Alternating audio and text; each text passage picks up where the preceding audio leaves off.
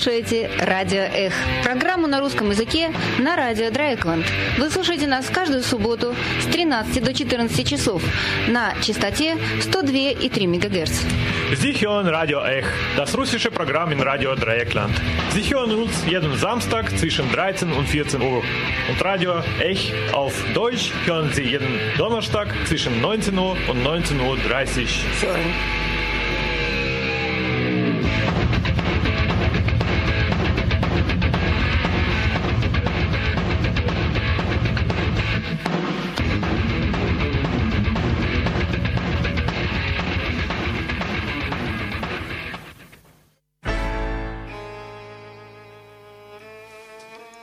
Здравствуйте, дорогие радиослушатели.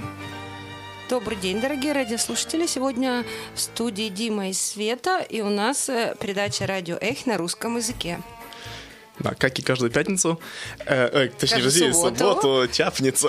По-русски и по-немецки вы нас можете слушать каждый четверг в 7 часов Да. вечера и в пятницу в час дня. И вы можете слушать нас на волне 102,3 МГц или просто в интернете rdl.de и лайвстрим. Или же вы можете слушать наши передачи в медиатеке в любое время. И лучше слушайте нас.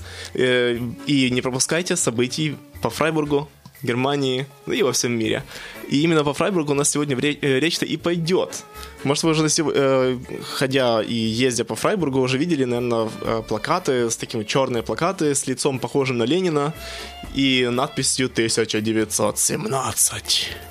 Да, и вот это не просто так плакаты висят, а во Фрайбурге есть театр и моралисты, э, такой камерный маленький театр, уже много лет существует, и вот я в принципе, регулярно хожу на спектакли, и в прошлый четверг мы с Димой и еще как бы с группой поддержки сходили и посмотрели спектакль 1917. Да.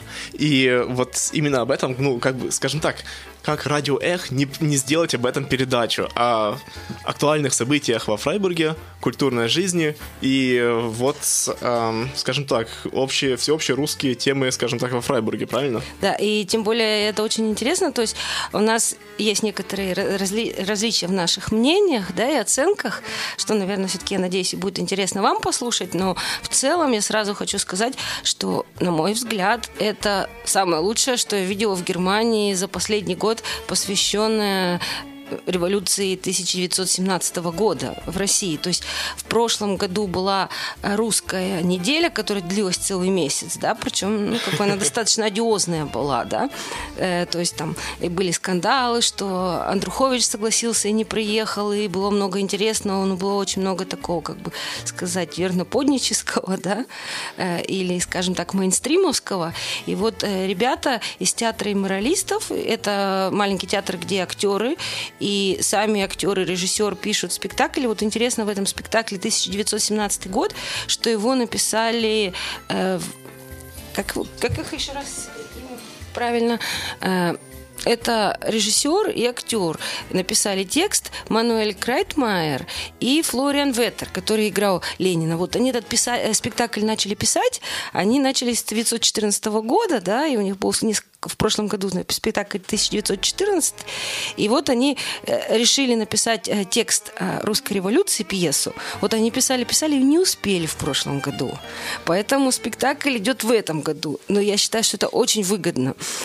Иначе бы они просто потонули в этом мейнстриме. Вот да, э, знаешь, вот ты обещала, что у нас будут расходиться мнения. На самом деле в этом вопросе у нас мнения полностью сходятся, потому что я тоже абсолютно за то, что они э, не успели в семнадцатом году закончить э, свою пьесу. И вышли из этого вот в 2018 году. Ты говоришь просто, что они бы э, потонули бы в мейнстриме, но, наверное, ты имеешь в виду именно тот русскую, русские недели, да? Да, ну, вообще, их бы включили, как и Андруховича, так, бы- так бы их и включили. То есть, во-первых, вы бы просто включили, потому что название 1917. не- И просто мейнстрим это не только то, что во Фрайбурге происходило, просто, ну, все там, и в Берлине была выставка «Русская революция и Европа». То есть, вообще, в прошлом году все средства массовой информации, театры и прочее гудели на тему революции. Причем октябрьской. Да, причем мне кажется, что они говорили на тему намного больше, чем сегодня в этом году на тему ноябрьской революции в Германии, которая для Германии вообще важнее, казалось бы. Да, на самом деле у меня тоже такое впечатление складывается, поэтому вот слава богу, э, Флориан и Мануэль написали эту пьесу, дописали эту пьесу в этом году и поставили в этом году, и вообще вот это вот все конъюнктурное, да, вот некоторые смотрят, э, как, как в принципе существует сейчас современная культура, да, это тоже бизнес, люди смотрят, о, какой у нас следующий юбилей, а, ну да, надо что-то делать на эту тему, да, поэтому всегда я приветствую, когда люди вот э, не руководствуются конъюнктурой, да, да, и... а настоящую вещь создают. Да, вот. Ну и, э, кроме того, было, конечно, интересно посмотреть на то, э, как, значит, два немецких автора, хоть заинтересованные в такой вот левацкой тематике, но все же, э, как ни крути, совершенно немецкие авторы, э, смотрят на события 17 года в э, России, и кроме того, как они представляют вообще себе все это, как себе представляют русскую революцию и русскость. И вот один из э, результатов этого наблюдения нашего антропологического да, за, э, за немецким театром, это вы его слышите сейчас на фоне нашего разговора, это, конечно, музыка очень черная, которая, э, которая постоянно звучала э, ну, в классической версии постоянно звучала во время этого э, спектакля как только происходил какой-то вот судьбоносный момент, включалась музыка, та музыка, которую представлял себе автор как самую-самую русскую мелодию, и включались очень черные. Да, и вот еще, значит, я повторюсь, что, на мой взгляд, это лучшее из того, что я видела на тему революции в Германии э, за последний год. И вот известные цитаты тоже из российской литера... русской литературы и русского театра, э, что театр начинается с вешалки, да. А вторая цитата это из Чехова, что в человеке все должно быть прекрасно, да, там и костюмчик, и выражение лица, и мысли.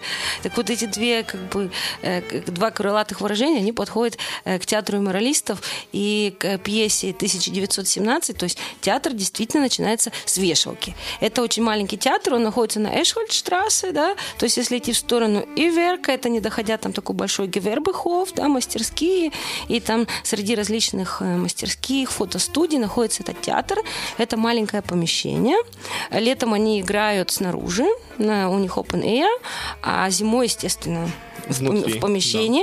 Поэтому сразу хочу сказать, те, кто после нашей передачи, передачи соберутся пойти на спектакль, спешите и желательно заказывайте билеты, потому что, в принципе, они идут с аншлагом, и у них свободных мест нету. То есть билеты можно заказать, купить на входе. Там сидит, значит, публика. И вот все, как сделан этот спектакль. То есть э, само вот дизайнерское решение, да. И с одной стороны, это очень минималистский, с другой стороны, это вот цвета красный, серый, зеркала. Это напоминает такую телевизионную студию. И тут мы уже подходим как бы да. к концепту. И, и и просто вот ты заходишь в эту атмосферу камерную, где все продумано до деталей, до цветовой да. гаммы, до исполнения, что там таблички с именами действующих лиц. Абсолютно верно. То есть такие стенды, именно пульты, скажем так, как в игровом шоу. И даже зрители, собственно, тоже сидят э, на, друг над другом. То есть они именно вот такой на лестнице как бы сидят. Э, ровно так, как э, это делается и в игровых шоу, и вообще во всех телешоу, как только показывают публику, публика всегда вот идет ввысь, такая стена. И вот так же самое это было и тут. То есть, в принципе, они решили представить себе, э, осмыслить э, русскую революцию, как вот в некоторой, э, в некоторой версии э, игрового телешоу. Ну да, вот для, для тех, кто из России приехал, допустим, там такие есть телевизионные шоу «Поле чудес», да, там или «Угадай мелодию» в Германии, тоже масса различных игровых шоу существует. Да. То есть это вот такой э, даже я бы сказала, 60-й, 70-й дизайн, да, такие вот красно-серые квадраты, круги и сцена, и мы сидим как, как бы статисты шоу да. в телестудии, похоже это все на телестудию, и ведущий, его играет вот англоязычный актер Джеймс Фогин, он говорит, что у нас игровое шоу, телешоу «Русская рулетка». Да, ведь как называется, как можно сделать э, игровое шоу э, «Русская революция», это, конечно, будет рулетка рулетка, это будет русская рулетка. Да, и... и действительно, действительно в игре вращают рулетку. Только рулетка является глобус, да, то есть есть замечательная ведущая Татьяна, э, которая помогает э, модератору. Татьяна выходит. Татьяна Таня или, или просто, просто Наташа. Наташа. Это замечательная Татьяна, которая меняет наряды, она выходит, крутит рулетку земной шар, достает вопрос, ну и все как в шоу, да, то есть у игроков есть минута на размышление, им задается вопрос, потом нажимается кнопка, или они нажимают кнопку, если кто угадал, и модератор решает, правильные ли у них ответы. То есть вот сам такой подход, я тоже считаю, что это вот минимальными средствами очень точно. Причем игра на грани таких стереотипов, обыгрывание стереотипов, но не традиционно. Да, вот. Но э, вот мы уже 10 минут рассказываем о э, великолепном спе- спектакле. Ты уже правильно сказал, это, собственно, спе- спектакль проходит, происходит на Эшельштрассе, перекресток э, с Вайштрассе. И стоит еще и быстренько напомнить, что он идет до 22 декабря, то есть, по сути, до э, рождественских праздников. Спешите успеть. Да, и он идет не каждый день, поскольку артисты не только в театре играют, у них еще есть другая жизнь. а постановки идут э, в четверг, пятницу и субботу. То есть три раза в неделю, в 8 часов вечера. Поэтому посмотрите в интернете, закажите билеты. И... Ну, а Да. чтобы вы нам поверили, чтобы мы не были голословные, мы записали еще несколько э, кусочков спектакля. Да, но уже к ним мы перейдем э, после, э, после музыкальной паузы. Конечно, музыкальная пауза остается нашей типичной русской, очень черными. Но, как типично для радио Эхо, это будет, конечно, нестандартная версия. э, А мы пойдем сразу за бугор, сразу за океан и послушаем, как поет э, очень черная, великолепная звезда. Ах, культ просто э, джаза Луи Армстронг. Ну, он играет. Не И поет. Он и поет. поет, да? Да-да, обязательно. Красота. Самая лучшая версия, на мой взгляд. Итак, Луи Армстронг. Очи черные.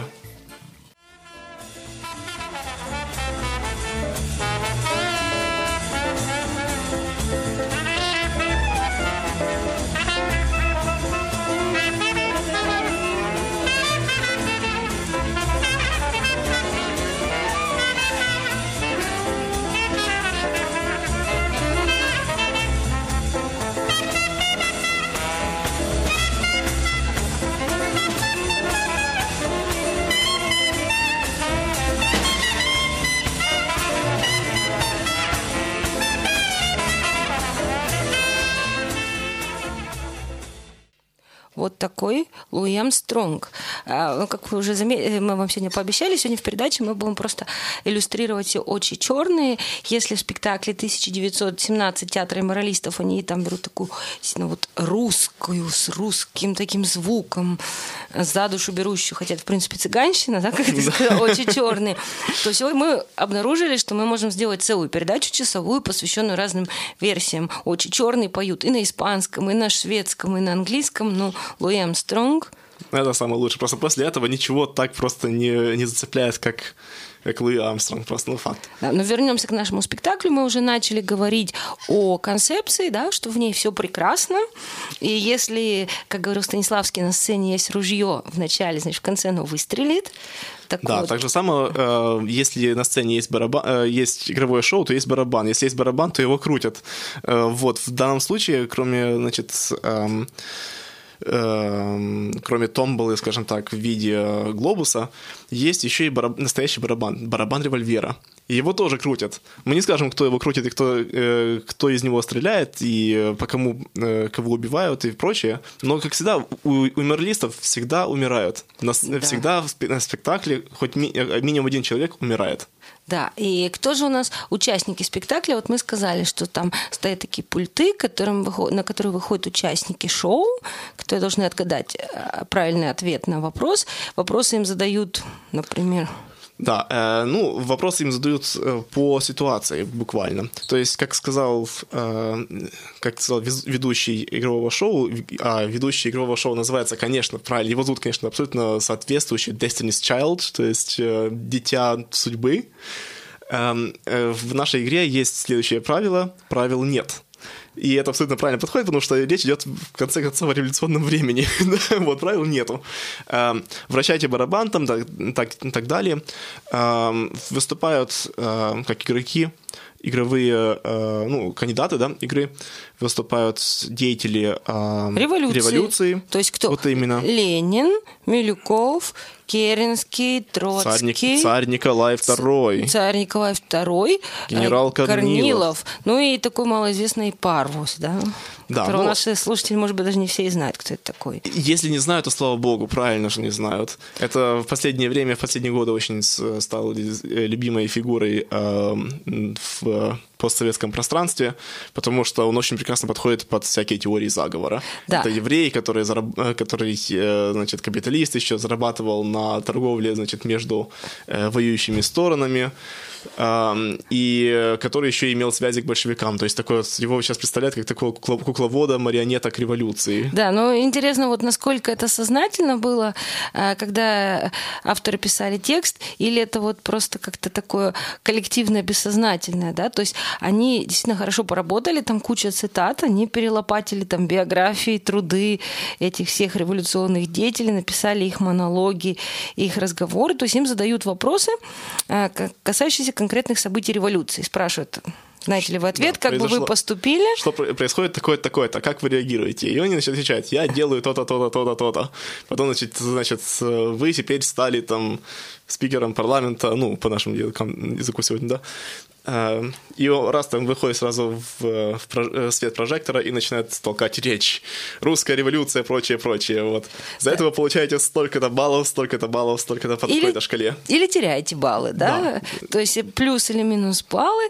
И вот то, что я имела в виду актуальность, э, то есть э, Всем известно, да, что Ленин ехал на поезде через Германию, которая находилась в состоянии войны с Россией, значит, чтобы по- поучаствовать в революции, да, и э, вот э, там такие как бы есть намеки, да, этот Паврус говорит, а что вы делаете в Дании? Ну как же санкции насчет России?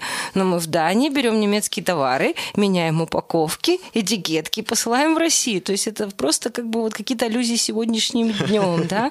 Или, э, допустим, э, когда участники шоу получают какие-то подарки, да, то Татьяна э, говорит от генерального спонсора нашей программы Кайзера Вильгельма II.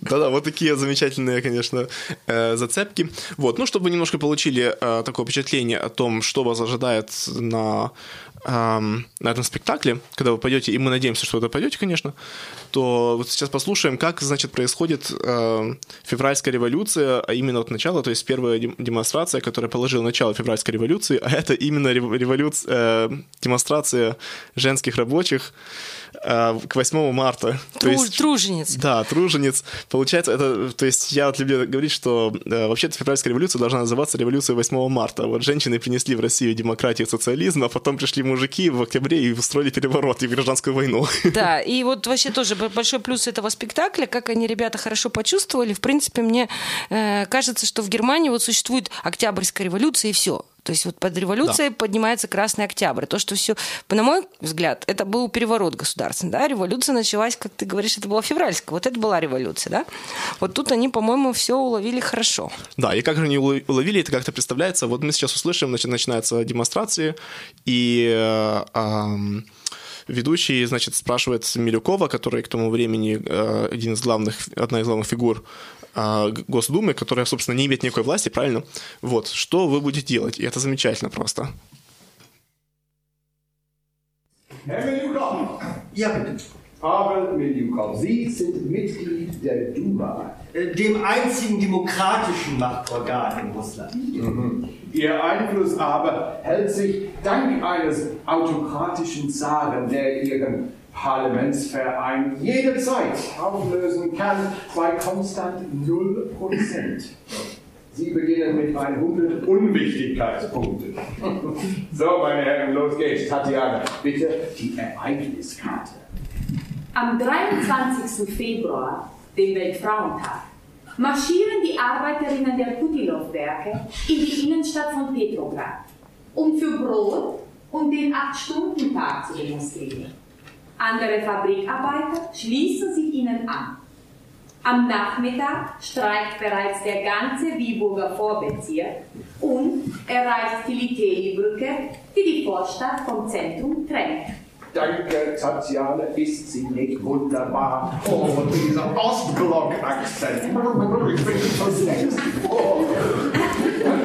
So, jetzt geht's los. Herr Miljukow. Ja. Sie als Duma-Abgeordneter, was machen Sie angesichts des Streiks? Ich lasse die Brücke sperren, damit die Arbeiter nicht die Innenstadt erreichen und meine lieben Mitbürger weiterhin ganz in Ruhe einkaufen und ihren Geschäften nachgehen können. Ну, прям как девиз выходного дня.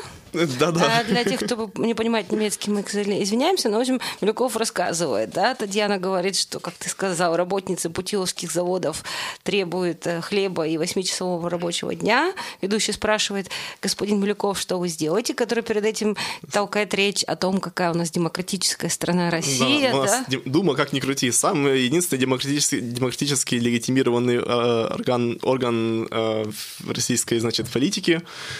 Э, мол, какой он важный, ему указывают, что, уважаемый господин Милюков, все-таки ваша власть, думаю, ну, минимум- в лучшем случае символическая. Да, и потом его спрашивает господин Милюков, что вы сделаете э, в ответ на демонстрацию работницы. Он говорит, что закрываю все мосты, не пускаю их в город.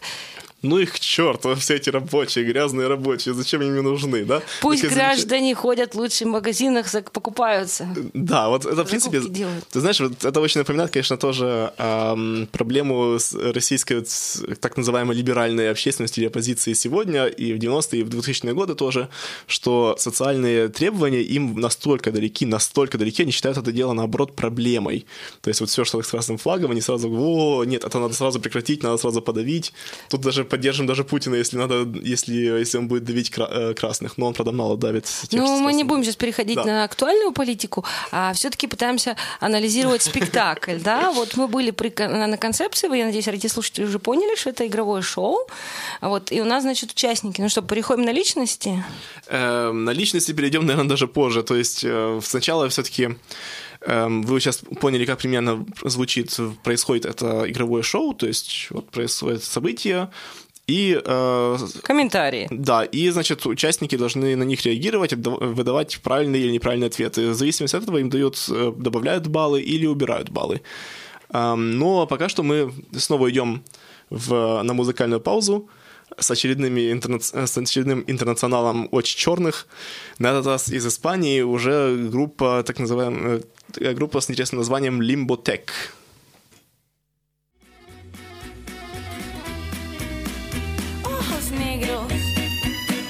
mundo.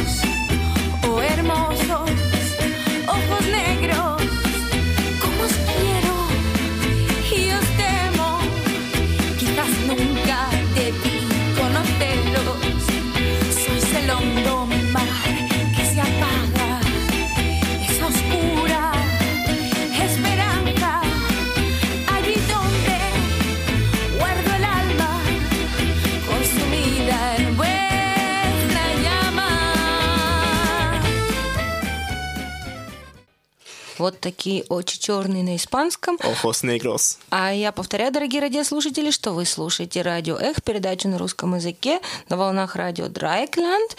И в студии сегодня Света и Дима. Вы можете слушать нас каждую субботу в час дня на волне 102,3 МГц или в интернете по адресу rtl.de как лайвстрим или же в медиатеке. И сегодня мы разговариваем о замечательном спектакле театра «Имморалисты» э, в городе Фрайбурге. Э, те- э, Спектакль под названием «1917», посвященный э, русской революции. Причем- всему революционному году. И просто еще информация, если вы хотите пойти на спектакль, мы надеемся, то адрес театра Фердинанд Вайсштрассе 9 11, это угол улиц Фердинанд Вайсштрассе и Эшхольдштрассе. И же билеты желательно заказывать по телефону во Фрайбурге 0761 318 12 12 или 0176 2001 82 84. Спектакль, э, билет стоит 20 евро. Спектакль можно посмотреть в четверг, пятницу и субботу э, с 8 часов вечера. Билеты желательно заказывать.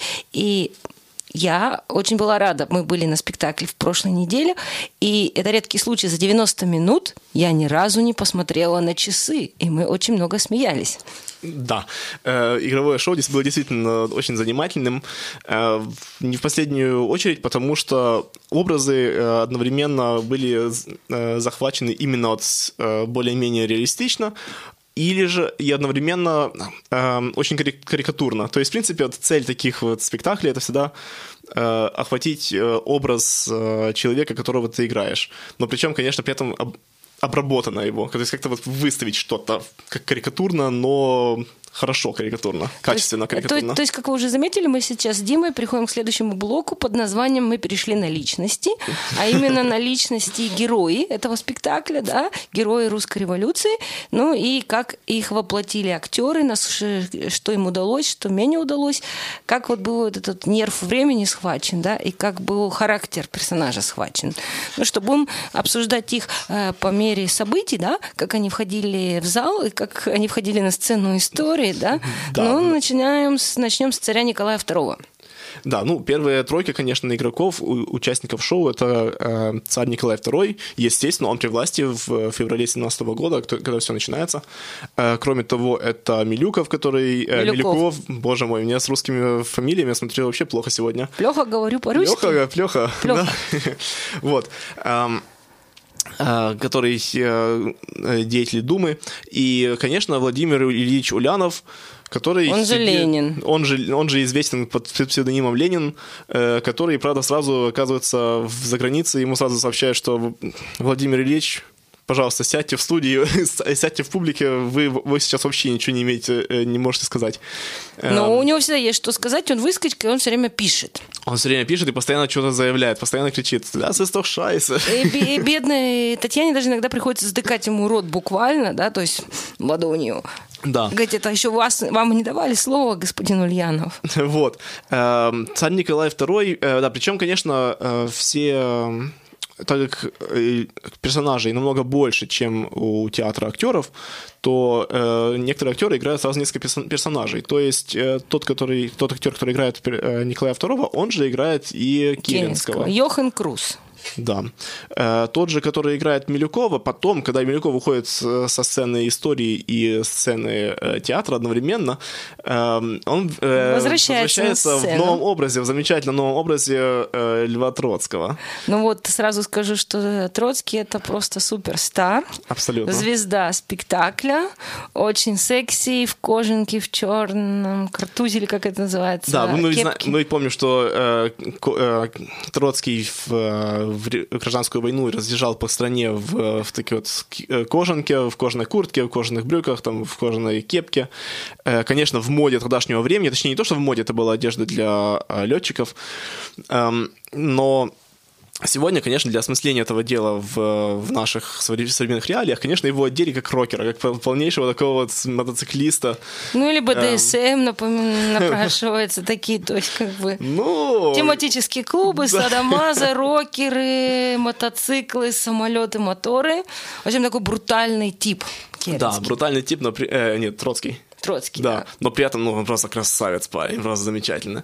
Вот. ам, кроме того, кто у нас еще там участвовал? А, По- еще Хитрый, участвовал... хитрый парвус э, в шубе на меховой. Да, в меховой шубе с сигарой во рту э, и шляпой, конечно, на, на голове, но просто вот такой вот карикатурнейший, абсолютно карикатурнейший буржуй. Причем это придумали немцы, да, вот там, где не было этих кар- карикатур Да, буржуев. и еще, конечно, есть генерал Корнилов. Да, и э, эм, его играет тот же самый актер, который играет и Парвуса, как его зовут? Даниэль. Лес. Даниэль Лес. Э, вот, он играет э, после того, как уходит э, Парвус, уходит со сцены В небытие. В небытие, абсолютно верно, да, занимается дальше своим бизнесом. Э, то на сцену появляется Корнилов. Причем тоже снова же замечательно было то, что вот он тоже сумел перевоплотиться абсолютно в, нового обра- в новый образ. Корнилов совершенно и другой, он э, по интонации, э, по голосу совершенно другой, по статуре совершенно другой. Ты- то есть ты видишь, что там вот это не тот же самый человек в другом гриме, но у тебя нет того ощущения, что это тот же самый человек. Да, ну ты прав, вот Милюков и Троцкий, в принципе, да, у меня даже в голове не отложилось, что это один и тот же актер, настолько разные, то, что немецким словом «аусштраhlung», Ausstrahlung называется. Так, Типаж, вот такой да? типаж, как он выглядит, как он себя ведет. То есть Милюков там любит выпить на сцене, да? Да, такой слабо, очень э, слабовольный человек, который вроде бы так э, заносчиво, постоянно так ровненько стро- э, стоит и, и толкает какие-то речи. Вот какие, какая замечательная в России теперь демократия. В костюмчике, в галстучке. Да, его сразу ставят на место, отстань, типа, вот пос- э, уйди, ты, ты ничего не, не можешь сказать. И он спокойно сразу и уходит. Такой вот меланхоличный парень одновременно.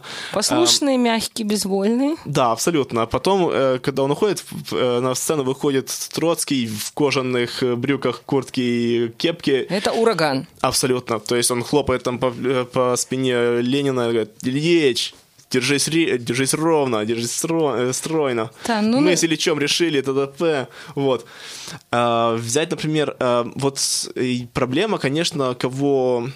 Да, у нас расходятся где актер мнения не смог, где актер не смог, подожди, подожди, да, да, да? вот где актер не смог э, перевоплотиться, что я считаю, да, ну, не то, что не, не смог перевоплотиться, но он очень похоже играл. Это Николай II и Керенский, да. Вот э, тут он все-таки, он очень меланхолично играл э, Николая II, и так же самое потом меланхолично играл Керенского с таким вот слегка плачущим голосом. Как-то вот не смог То есть ты считаешь, что в образ образ э, Керенского они все-таки не уловили, да? То есть А, говоришь, Образ Керенского они вообще не уловили, потому что Керенский был огромным парнем, начнем с того. вот, а актер все-таки он, не, он немного, не очень высокорослый. Ну, рост это не самое главное, но вот мы говорим, перейдем тогда, наверное, ладно, Николай, он там был безвольный, да, в общем, вот я царь, я Да. царь, и ему говорят, что же вы будете делать, я там ничего делать не буду. Я вообще ничего, ничего А делать. у, а у вас выбор теперь э, либо отказаться от престола, не буду я отказываться от престола там через несколько минут, но теперь у вас выбор либо отказаться от престола, либо покончить с собой. Ну, конечно, ладно уж, я отказываюсь, да. Вот, э, такой карикатурный царь, но, в принципе, да, там показывает, плача, фотографию своего сыночка, да, и так далее. Вот. А Керенский, ну, вот они совсем в водевиле они не опустились, потому что, вот, допустим, как я человек, родившийся и выросший в России, в советскую школу ходивший, да, про Керенского жители России знают, что он, как он убегал Да. после переворота в женской шубе и закармировавшись под женщину, да. Хотя, говорят, историки такого, в принципе, не было, да. Абсолютно не совпадает, Ну, да. это типичный, вот как опустить э, оппонента, да, то есть э, что-то там с гомосексуальностью, с, э, с трансвестизмом да. ему приписать. Вообще не настоящий мужик в женском платье, всё. да. Вот. Тут Керенский в шубе не появляется Нет. на сцене. Ну, вот он такой маленький, э, причем там морфинист или, в общем, чем-то там колется, да. Да, вот он колется намеки. постоянно за, за сценой. И эм, очень меланхоличный парень. Очень меланхоличный. Тоже довольно-таки слабый, э, слабовольный человек, который тоже пытается постоянно избежать си- э, резких решений. Да, но с манией величия, да, хочет Да. стать в, на волне, на самый верх подняться и быть Пред- ключевой фигурой России. Вождем революции, да. Э, И вот в этом, я считаю, раз не, попали. Потом, но, в принципе, откуда им было знать, да? Э, Про Керенского у нас есть в основном именно литература э, советского или холодного военного периода, эм, где Керенский действительно представляет как чисто такое какое-то интермеццо небольшое, буржуазное интермеццо перед Октябрьской революцией. Эм, и поэтому, конечно, это, это не совсем человек вообще, он вообще не важен, он не играет никакой роли. Но вообще-то, то есть, как эм, профессор эм, Европейского университета э, в Санкт-Петербурге, вот он занялся этим, этой личностью Керенского в 17 году. Эм, Борис Колонецкий, извини, да, забыл совершенно назвать фамилию, да. Эм, он покопался действительно в том, в том времени, и он откоп- э, откопал, скажем так, представил совершенно другой образ. Это человек, который действительно был, эм, которого чуть ли не боготворили во время революции, которого считали там вот э, именно вот, э, отождествлением революции, которому писали пи- письма как будто бы царю, вот, и который действительно, хотя он за ним не стояла ос- особенно партии, правильно, э, он смог, он именно ездил по фронту, например, э, во время, перед э, наступлением летним, и уговаривал буквально армию, которая распадалась, которая отказывалась воевать, да, он уговаривал буквально каждый батальон, каждую роту, каждую там дивизию э, участвовать в намечающемся наступлении, отвоевывать, э, значит, русскую землю. И он этого до- достиг, то есть люди пошли в, в летнюю, э, летнее наступление действительно добровольно. Э, и это невероятное достижение, которое, что не, не смог никто больше дос- достигнуть, правильно? Э, Троцкий потом, э, потом во время гражданской войны э, устраивал просто расстрелы дезертиров. Вот и все. И это срабатывало тоже. То есть, вообще-то, Керенский был действительно, он был оратором, он мог уговаривать людей, он мог воодушевлять людей, а тут этого, конечно, нет. Но я же говорю, это сейчас предстало благодаря трудам Коло- э, Бориса Колонинского. Э, Это книга на, на русском языке. вот, а? Ее на немецком вообще еще нету. То есть откуда им было знать об этом? Поэтому они, конечно, представили его именно так, как они э, могли себе его накопать вот на сегодняшний день. А это именно такое слабенькое, какое-то буржуазненькое интермеццо, и поэтому он во фраке, поэтому у него зализанные волосы. Э, И да, и он, конечно, постоянно слушает какую-то оперу и колется чем- чем-то там за сценой. Декадент, короче. Декадент, абсолютно верно, да. Вот. Но это, опять же, возникает тоже вопрос философский, да, наше с тобой разногласие в этом э, вопросе личности, да, как оценивать литературные произведения. В принципе, это же не исторический трактат, то есть, да, они не совпадают э, с некоторыми деталями истории, но этого мы и не требуем от литературного произведения или от театральной постановки, да? Да, не требуем. Мы требуем, чтобы мы почувствовали настроение, дух времени, так называемый, да? Вот. И у нас главное расхождение это было то, что э, Тро- э, Керенский был э, маленький и меланхоличный и слабенький, а Ленин был высокий, худой. Э, И ты говоришь, что надо большого и маленького, надо было поменять местами. Но я вот Абсолютно как-то верно. актеров знаю не лично, но в других постановках. И режиссер Мануэль сказал, что когда они распределяли роли, это было связано не только с внешними данными, но и также, конечно, режиссер знает своих актеров и знает, кто на что способен, кто что должен показать. Ну вот у тебя претензия, что Керенского и Ленина нужно было поменять местами, да? Да-да, да, абсолютно верно. Я считаю, что Ленин удался, несмотря на его рост. Да, вот если не, Э, обращать голова внимания на рост, да, то был то есть замечательный. вы лысенький, э, везде лезет. Везде лезет и везде постоянно эм, э, абсолютно такой асоциальный довольно-таки тип. То есть он постоянно пишет свои тексты, постоянно э, работает над своими те- э, речами э, и толкает речь, да, и постоянно пытается вот именно построить все по своему, э, по своему желанию, по своей воле и желанию. Вот Как Да. это должно работать. Даже как возникает даже нужным. вопрос, а может быть у него были какие-то тоже ау- э, черты характера, как аутиста? Ну, вот в этой... Типа Асбергер синдром какой-нибудь.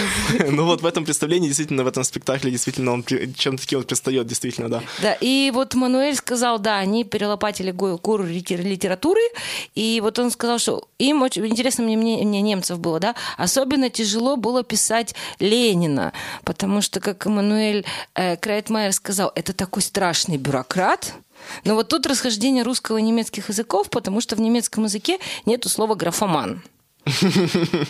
То есть человек, который всегда пишет, и просто его прет от самого процесса писания, да. И вот э, в советской школе дети даже должны были всякие апрельские тезисы читать, да, и вот это ужасные.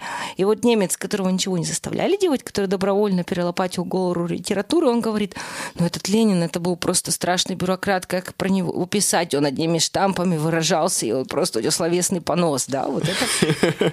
Да, вот э, я поэтому постоянно люблю говорить, что когда русские и немцы говорят о бюрократии, жалуются на бюрократию, что да, они вообще говорят о совершенно разных вещах, о совершенно принципиально разных вещах, и поэтому должны замечать, как они совершенно не понимают друг друга. Но эм, это другой вопрос. Вот, чтобы мы, вы немножечко уловили, эм, как предстает Ленин в этом спектакле, мы сейчас включим э, еще один такой вот вырезку из этого спектакля. На этот раз это Э, достаточно длинный отрывок, почти Да. больше э, пяти минут. Больше пяти минут. Э, Речь идет о э, поездке, знаменитой поездке Ленина через, э, в пломбированном вагоне через Германию и Швецию в, э, в Россию. Вот. И, конечно, начинается с того, как он начинает всем э, запрещать все подряд уже в вагоне, чтобы получить свою свободу и, и покой. А, Вот, послушайте, что там будет происходить.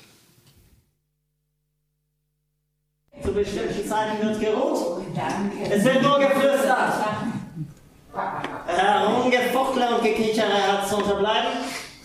Ähm, und geraucht wird nur auf der Toilette. Und was machen Sie auf der Fahrt? Ich verfeinere meine Ideen. Besonders beschäftigt mich, dass Russland so rückständig und belastet durch Bauernmassen ist. Am dritten Tag erreichen Sie Berlin, allerdings mit 20 Stunden Verspätung. Sie haben die Mittwochsfähre nach Stockholm verpasst. Ähm, wir fahren nach Sassnitz und nehmen dort die Fähre. Die unbequeme Fahrt dauert Stunden und führt vorbei an ausgestorbenen Bauernhöfen. Ja, dieser imperialistische Krieg hat alle Männer und Pferde hinweggerafft. In Sassnitz nehmen Sie die Fähre nach Malmö. Herr Belukov, Sie sehen, Herr Ulyanov kommt sehr gut voran. Nein, nein, durch sein Bündnis mit den deutschen Feinden hat er sich in den Augen der Russen schon längst diskreditiert. Ich sehe überhaupt keinen Grund zur Beunruhigung. Auf der Überfahrt auf See werden alle krank. Ich nicht. Uh, dafür können Sie beim Diner kräftig zulangen. Sie erreichen das Hotel Savoy in Malmö und bekommen ein Smörgåsbord. Herr Melukov, ja, für 200 Punkte. Was ist ein Smörgåsbord?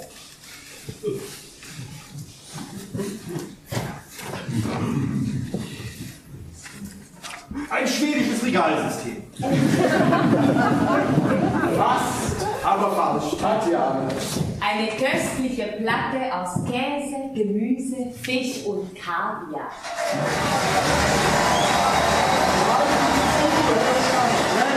Ich ähm, bin mit Reden beschäftigt und entwerfe lieber Pläne für ein Auslandsbüro der Bolschewiki in Stockholm. Schade.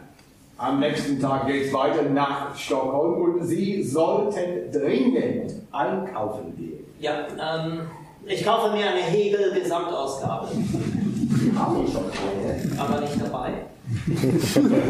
Herr Julian, so wie Sie aussehen, können Sie allenfalls ein Kornfeld von Raben abschrecken. Sie brauchen einen neuen Anzug Nein, und neue Schuhe nein, ich trenne mich ungern von meinen Bergstiefeln. Und saubere Ich Unterwäsche. fahre nach Russland, um Revolution zu machen, ja nicht um ein äh, Herrenkonfektionsgeschäft zu eröffnen. Dann nehmen Sie wenigstens diese Mütze. Na schön. So, Herr Besucher, jetzt sieht das aus wie ein Revolutionär, den man ernst nehmen muss, oder? Nein, nein. nein. Wir haben hier in Russland endlich eine rechtschaffende Demokratie. Wir haben politischen Gefangenen Asyl gewährt, die Todesstrafe und die gefürchtete Geheimpolizei abgeschafft. Also ich glaube kaum, dass wir uns Sorgen machen. Das ist doch einfach scheiße. Ja, aber vorsichtshalber, vorsichtshalber erlasse ich, dass Herr Ulyanov bei der Einreise verhaftet wird. Noch ist die Einreise ein bisschen hin. Herr Julianov, Sie fahren weiter mit dem Zug durch Lappland. Was sehen Sie? Lappen, Na, Lämmer. Lämmer. Herr Miljukov, bitte sprechen Sie mir nach. Lappland bleibt Lappland und Klappkamp bleibt Klappkamp. Lammkampf bleibt ein Klapp, Super. Herr Julianov, Sie erreichen die Grenze zu Finnland. Sie müssen den Zug verlassen und werden auf kleine Schlitten befrachtet. Ähm, ich schaue zum Himmel und denke an die Revolution. Dann werden Sie von den Grenzposten Leibes visitiert und verhört. Ich bin ein Journalist auf Heimreise. Er glaubt Ihnen nicht. Ich bin ein Journalist auf Heimreise. Sie bekommen doch den Pass gestempelt. Ich glaube, ich sollte jetzt Namensverzeichnisse anlegen und meine Kollegen zum Einreiseverbot überreden. Am finnischen Bahnhof werden Sie umringt von einer Menschenmenge. Oh, ähm. Ich lobe die finnische Freiheit und schreibe ein Telegramm an meine Schwestern, dass ich Montag 23 Uhr ankomme. Und Sie fahren weiter. Nachdem ich mir die neueste Ausgabe der Pravda gekauft habe, Der Zug ist kurz vor der Grenze von Petrograd. ich ärgere mich zu Tode darüber, dass Sie einen Absatz aus meinem Artikel geschrieben haben. Der Zug fährt in der Grenzstadt vor Petrograd ein. Gerade den, wo ich zum, zum Boykott dieser bourgeoisen Regierung aufrufe. Sie steigen um und nehmen den Anschlusszug nach Petrograd. Festnehmen, warum hört denn niemand auf mich? Ich ärgere mich zu Tode darüber, was dieser Kaminke schon wieder in der Pravda geschrieben hat. Und Sie erreichen Petrograd, wo eine Menge von Bewunderern Sie erwartet. Ja, er hat's geschafft.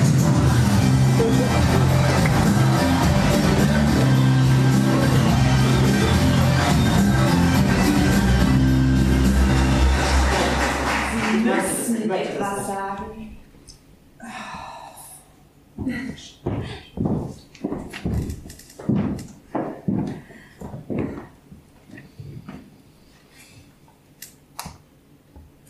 Der imperialistische Raubkrieg ist der Beginn eines Bürgerkriegs in ganz Europa. Die Menge ist irritiert. Sie verlieren 200 Einflusspunkte und ihre Gesundheit verschlechtert sich weiter. Egal. Игаль. Это было исполнение Ленина. Его играет Флориан Вета, который тоже писал текст. А, Вот у меня вопрос к тебе, Дима, как к историку. А, Вот э, из спектакля складывается впечатление, что Ленин был такая вещь в себе, и особо-то его не сильно-то и знали в России. То есть он там сидел себе в Швейцарии и писал свои тексты, да? И вот потом такой серый человек, который, в принципе, не был заметным, э, на волне исторических событий, и вдруг именно никто в начале 17 года не думал, что он-то и станет ведущей фигурой, он-то и стал. Вот это вот соответствует действительности или нет? Как было на самом деле? Э, И да, и нет. То есть он, конечно, был известным человеком. Он был известным лидером социал, э, левого крыла, скажем так, радикального крыла соц- э, русской социал-демократии, большевиков. Эм, Но он во время... Он действительно находился в э, изгнании, он находился в Швейцарии, он не имел прямого отношения к событиям в России, и поэтому, э, в принципе, его личное развитие происходило действительно от, э, в Швейцарии отдельно от развития, скажем так, его партии в России. То есть, в принципе, в апреле 2017 года, когда он приехал действительно в Петроград, толкнул свою речь о том, что война, война международная должна э, в гражданскую войну, Ам, даже большевики в России не поняли, о чем он вообще-то. То есть человек действительно э, отдельно от всех остальных э, превратился уже в другого человека, и действительно он, он очень много писал, он очень много читал, он, э, собственно, очень много времени проводил за тем, чтобы читать просто э, сегодняшние газеты, писать отдельную статью, ответ на, на всякие вещи, и потом только еще и приготавливать какие-то тезисы. То есть человек был невероятным workaholic, трудоголиком, И, как И, бы, скорее всего- вещью в себе. да, и мне кажется, действительно, он был вещь о себе. Но слушай, я, если честно, историк историком, я не биограф э, Ленина, я в- много тоже не могу особенно сказать. Но вот эта э, особенность, что в, в апреле 2017 года ему пришлось, действительно, его апрельские тезисы не, не пользовались поддержкой э, в партии, ему пришлось партию практически ультимативно уговаривать. Да, и вот интересно, да, мы уже обсуждали, что э, не было Фейсбука в то время, да, потому что такой графоман, он бы, наверное, просто бы ушел в социальные сети, стал бы писать комменты на все, что можно, и, наверное, может быть, до революции бы руки не дошли бы, да? Так, Да, я думаю, все-таки Facebook был бы его смертью. Вот, но у нас остается совсем мало времени в эфире, и вот последний вопрос. Э, Дима, как мы считаем, как ты считаешь, э, отразил ли спектакль, уловил ли дух времени? Вот в целом мы переговорили о личностях, о персонажах, а как насчет 17 года, как насчет революции? Э, Слушай, ну вот в, этой, в, те- в той рамке, игровой рамке, которую он задал, да, э, игровое шоу, которое на- э, немножко на веселее, но одновременно и трагично происходит, э, он довольно-таки неплохо уловил, во всяком случае, нарративы, которые существуют о революции, о 17 году. Кроме того, замечательно, конечно, что действительно название соответствует содержанию. То есть, действительно, э, спектакль называется «1917», и речь идет о всем 1917 году, э, году о Да, это вот- нач- э, год не начинается в октябре, как обычно в других Да, э, он, источниках. он там заканчивается. Он заканчивается э, Всероссийским съездом Советов, на- э, блин, вторым, кажется, да, э, на котором э, большевики полу- э, уже устроили, буквально перед этим съездом Советов, они устроили переворот. Он должен был произойти перед Советом, перед съездом Советов, чтобы поставить съезд э, Советов перед фактом, поддерживаете ли вы э, революционную власть новую или нет. То есть больше социализма или нет. И тут, конечно, э, Советы решили, что представители делегаты Советов сказали, ну ладно, пусть будет. Ну, точнее, да, конечно, нам, мы хотим больше соци- социализма. И на этом, собственно, заканчивается э, революционный год 17, начинается уже, собственно, гражданская война по факту. Эм, и это мне понравилось. Если честно, они э, более-менее соответствуют тому, как я это дело представляю, да, Э, очень так лично. Эм, Ну, то есть, да, вот мне понравилось очень, именно еще раз повторюсь, вот это вот э, форма и содержание. То есть они очень серьезные аспекты, очень серьезные события передают в игровой форме, играют со стереотипами, но не впадают в такой мейнстрим. То есть они именно с дискурсами, с, стереотипами работают, но они обрабатывают их, они их не распространяют дальше. И если вам понравилась наша передача, и мы вас убедили, то я желаю вам успеть посмотреть этот спектакль 1917 в Театре моралистов э, Фердинанд Вайсштрассе 9.11 во Фрайбурге по четвергам, пятницам и субботам. Спектакль идет до 22 декабря.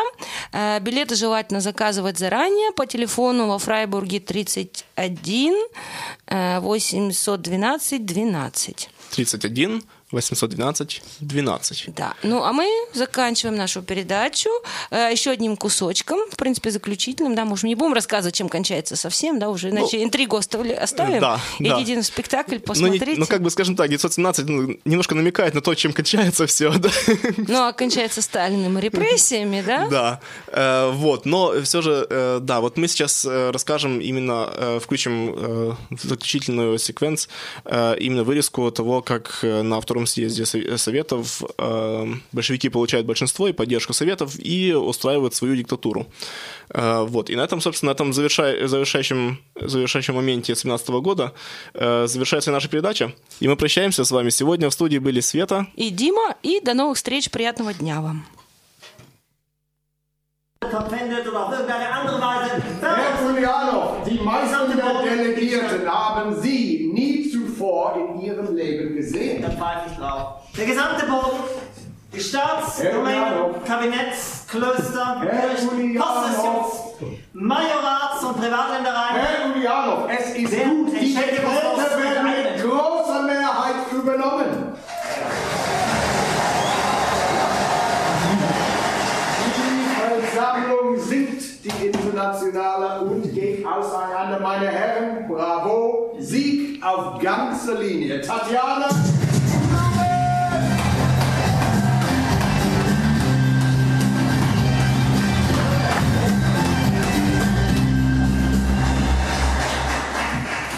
So, meine Herrschaften, hiermit erkläre ich dieses Spiel für beendet. Beendet nicht. Wir warten erst die verfassungsgebende Versammlung ab. Weshalb? Wenn wir keine Mehrheit bei den Wahlen bekommen, dann lösen wir die verfassungsgebende Versammlung einfach auf.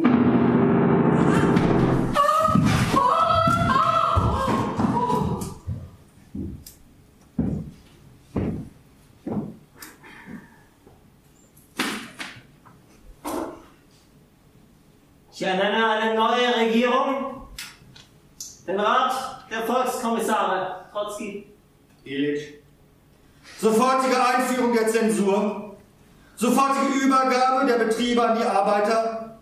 Sofortige Nationalisierung des Landes und Einführung der Geheimpolizei Tschecker. Um gezielt gegen Konterrevolutionäre und Oppositionelle vorzugehen. Dzierżynski, Das Spiel ist aus. Abführung.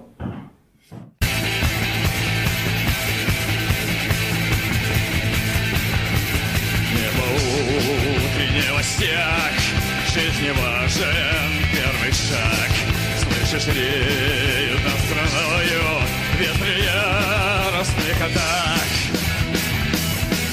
И вновь продолжая с собой, и сердце тревожно в груди.